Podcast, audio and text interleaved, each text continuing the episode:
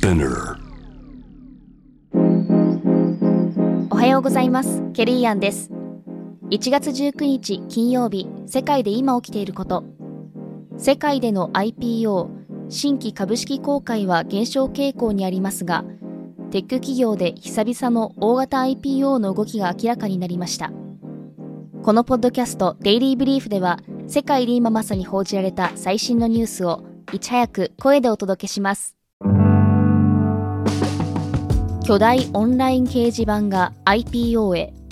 アメリカのオンライン掲示板のレディットが今年3月にも新規株式公開 IPO する見通しが明らかになりました。ロイターによるとレディットは2021年から秘密裏に上場を進めていたとされています。レディットのような掲示板をはじめとする大手ソーシャルメディア企業による IPO は2019年のピンタレスト以来です。レディットといえば2021年のアメリカでゲーム小売企業のゲームストップや映画館経営の AMC などの株価が急上昇しミーム株として注目を集めた際そのきっかけとなったことでも知られています。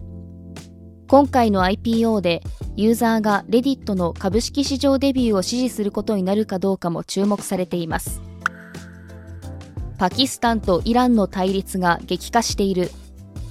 パキスタンはイラン国内の武装集団に対して空爆を行いこれにより少なくとも9人が死亡したと報じられています。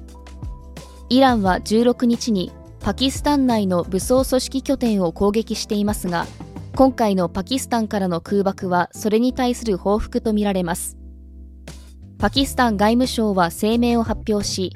イラン領内にあるパキスタンのテロリストの潜伏先を狙ったと主張しています。一方でロシアはパキスタン、イラン両国に対して意見の相違を解決するよう要請しています。アドベンチャー旅行急拡大の立役者は女性。ワシントン・ポストによると大自然を堪能するアドベンチャー旅行が40歳以上の女性を中心に人気だそうです。アドベンチャートラベルトレードアソシエーションが公表している世界のデータでは予約者の57%は女性で世界のアドベンチャーツーリズム産業は2032年までに2兆ドル規模に達すると推定されています。女性向けアドベンチャー旅行を提供するある会社では十数人の女性グループの旅行を年間50件以上手掛けており5000から6000ドルという旅行費用にかかわらず予約数は2019年から20%も増加しているそうです。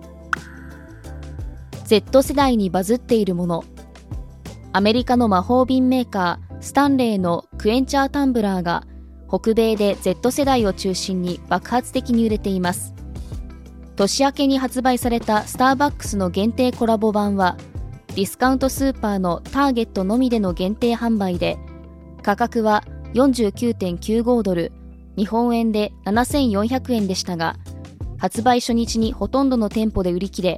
現在はネットオークションで最大で300ドルで出品されているようです。ここまで人気が出た理由として容量1.18リットルという巨大なサイズがアイキャッチーであることストローがついていることが環境意識の高い Z 世代に支持されているなどの点が指摘されています。TikTok ではスタンレーカップのハッシュタグの動画の視聴回数は合わせて72億回に達しており人気はしばらく続きそうです。退役軍人の自殺を防げ。アメリカの退役軍人賞は2023年からスタートし退役軍人らを対象とした無料の緊急自殺予防ケアについて